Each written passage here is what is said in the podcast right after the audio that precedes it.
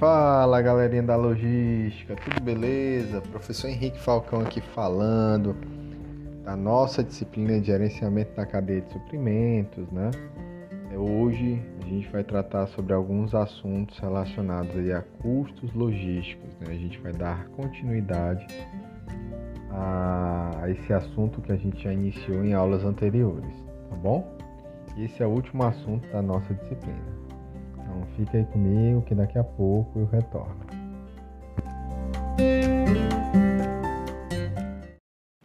Então vamos lá, pessoal. A gente vai iniciar aqui, né, pelos custos associados com estoques.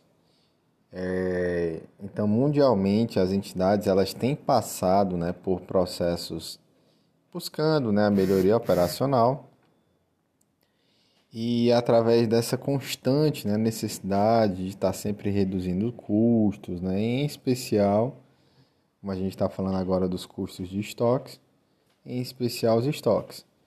Porém, estes ainda né, continuam sendo considerados críticos né, em muitas organizações.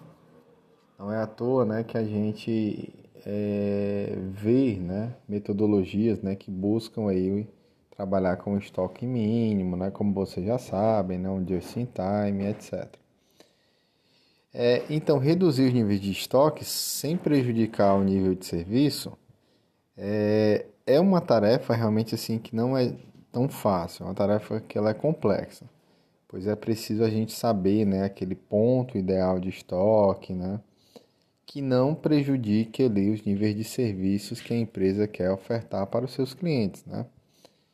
E para isso requer, né, às vezes até softwares, né, requer é, uma mão de obra especializada, né, para que consiga fazer essa tratativa com os estoques, tá?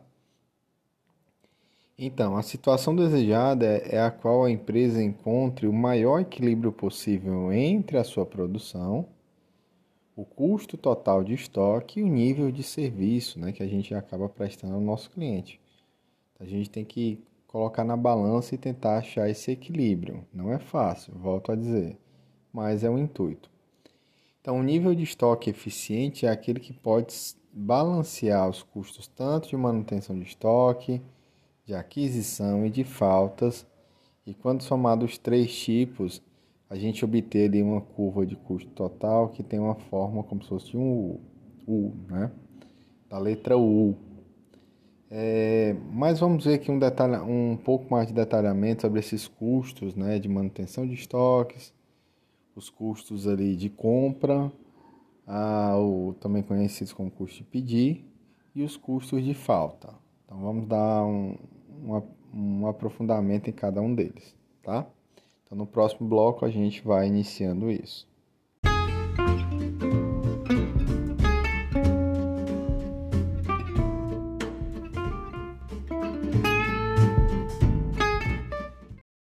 Então vamos lá, pessoal. O, nesse bloco, né, a gente vai falar um pouco sobre esses custos associados ao estoque. Então, Balo ele afirma o seguinte, que o objetivo do ponto de equilíbrio né, desses custos é encontrar um plano né, de suprimento que minimize o custo total, otimizando ali os investimentos em estoque, reduzindo as necessidades de capital investido. Então, o autor ele comenta que, independente de serem matérias-primas, materi materiais em processo, né, ou mesmo produtos acabados, existem algumas características que são pertinentes a todos os custos associados aos estoques. E existem, segundo o autor, três categorias diferentes de custos ali relacionados aí à administração de inventários, né, custos associados ao estoque. Seria o custo de manutenção de estoque, o custo de compra ou custo de pedir e o custo de falta. Vamos lá, fazendo detalhamento sobre cada um deles.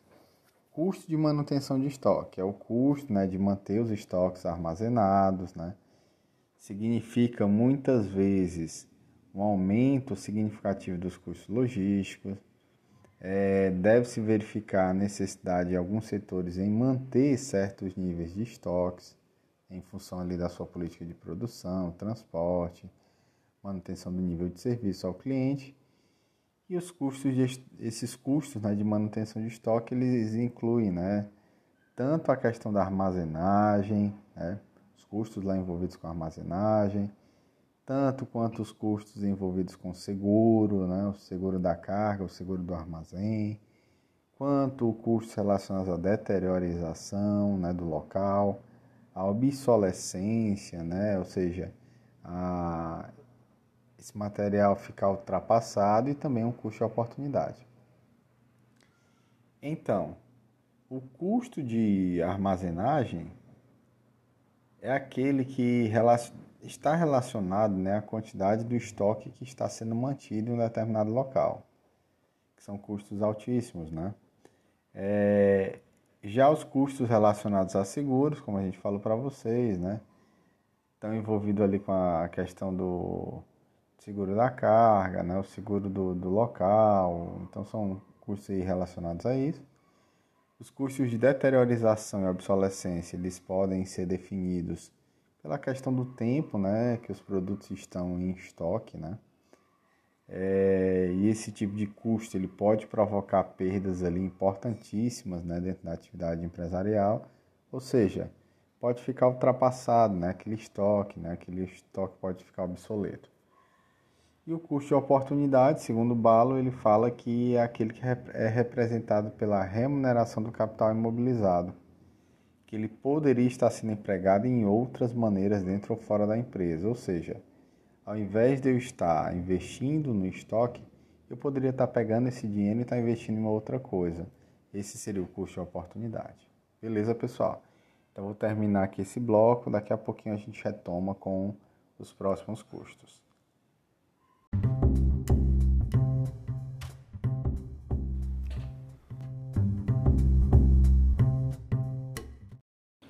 Neste bloco, pessoal, a gente vai continuar falando ali sobre os custos associados ao estoque.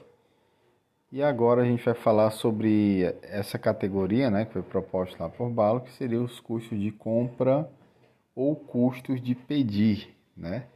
Então relacionados lá ao suprimento. Então, Xing, né, que é um autor, ele define o seguinte, que o custo de pedir, com, como todos os gastos fixos administrativos associados ao processo de aquisição das quantidades requeridas para reposição de estoque. É um processo que compreende o custo de preencher, aí é o passo a passo, né, pessoal? O pedido de compra do cliente, processar o serviço burocrático, né, a parte contábil, né, a parte do almoxarifado, receber esse pedido e verificar, né, a questão da nota, né, comparando a quantidade física. Então, aqueles custos relacionados a pedir um determinado produto estão dentro aí do, da, dessa categoria. Né? É, como o autor falou mesmo, são aqueles custos relacionados à aquisição de quantidades, por exemplo, de matéria-prima. Vamos comprar matéria-prima. Então, a gente vai procurar fornecedor, fazer a negociação com o fornecedor, fazer o pedido de compra, processar né, a parte burocrática, pagamento, a armazenagem desse produto, receber o pedido do fornecedor, fazer a conferência física lá da carga. Então, tudo isso está dentro desse custo de compra ou custo de pedir, beleza?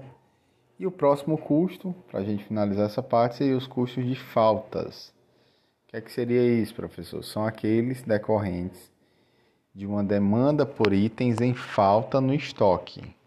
Balo, né, ele fala o seguinte para a gente: comenta que esses custos estão associados basicamente a dois motivos: aos custos de vendas perdidas e aos custos de atraso. Então, no primeiro caso, né, os custos de vendas perdidas ocorre quando o cliente ele cancela o seu pedido em função da falta do produto desejado, ou seja, uma ruptura, né, uma ruptura da venda.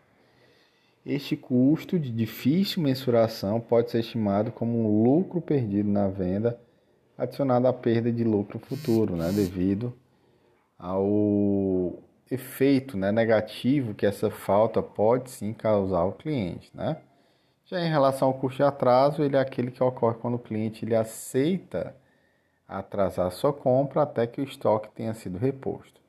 Esse atraso ele pode acarretar também um gasto adicional, devido ali possíveis custos administrativos, né, relacionados ao atraso e de venda, né, também de reprocessamento desse pedido. Além de algum custo a mais, né, com transportes, com manuseio, né, com suprimentos. É, então são pontos que acabam aumentando também a parte de custos, né, são erros que acabam aumentando a parte do custo também. Então é isso, pessoal. Então esse bloco a gente finaliza falando, terminando, né, essa parte dos custos relacionados aí ao estoque. Daqui a pouco a gente retorna.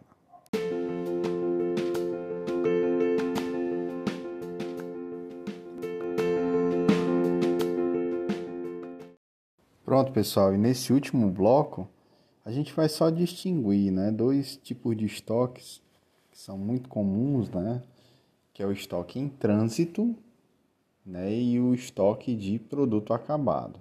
A gente sabe que também tem outros, né?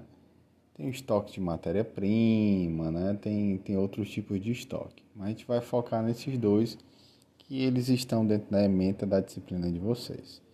Então, estoque em trânsito é aquele que ocorre quando a mercadoria ela se encontra dentro dos veículos que vão ser utilizados no transporte. Então, quando está dentro da carreta lá, aquela mercadoria sendo transferida de um canto para outro, né, sendo transportada de uma cidade para outra, de um local para outro, aquela mercadoria que está ali dentro, ela é um estoque que a gente chama de estoque em trânsito. E são essas mercadorias vendidas, né, que estão sendo transportadas, né, para os seus compradores. Então, a partir do momento em que ela é carregada no transporte, ao momento que ela vai ser descarregada, ela é considerada como um estoque em trânsito. Beleza, pessoal? Então, essa é a definição de estoque em trânsito. O estoque de matéria-prima, né, como a gente já havia comentado, é aquele estoque dos produtos, dos insumos né, que vão ser utilizados no processo de produção.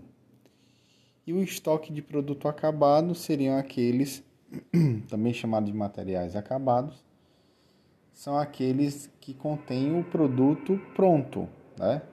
na sua embalagem adequada, né? de acordo com cada produto. E ele se encontra e ele encontra-se né, ao inteiro dispor do serviço de coleta, né, que o levará até o seu destino, até o seu cliente. Aquele produto já pronto para o consumo. Né? É, o controle desse estoque é muito importante, pois a partir dele é possível monitorar quantidades estocadas, evitando assim ficarem obsoletos. A partir do momento ali que a gente tem a, se é uma, uma indústria, né? então acabou de, de finalizar o processo de produção e criou um produto acabado. A indústria lá do calçado e ao final dessa indústria chegou e criou tênis, né? Então, aquele tênis que é o produto acabado, ele deve ser acompanhado, né? vai ser guardado né? num estoque específico e tal, para que posteriormente ele seja distribuído até os seus clientes, né? até os consumidores finais. Beleza, pessoal? Então, com isso, a gente finaliza né, o conteúdo proposto né, da nossa disciplina. É, eu vou disponibilizar na plataforma né, também a avaliação para que a gente conclua né, esse nosso segundo período da disciplina de gerenciamento da cadeia de suprimentos. Tá bom, pessoal? Então, até a próxima, se Deus nos, se Deus nos permitir. Tchau, tchau.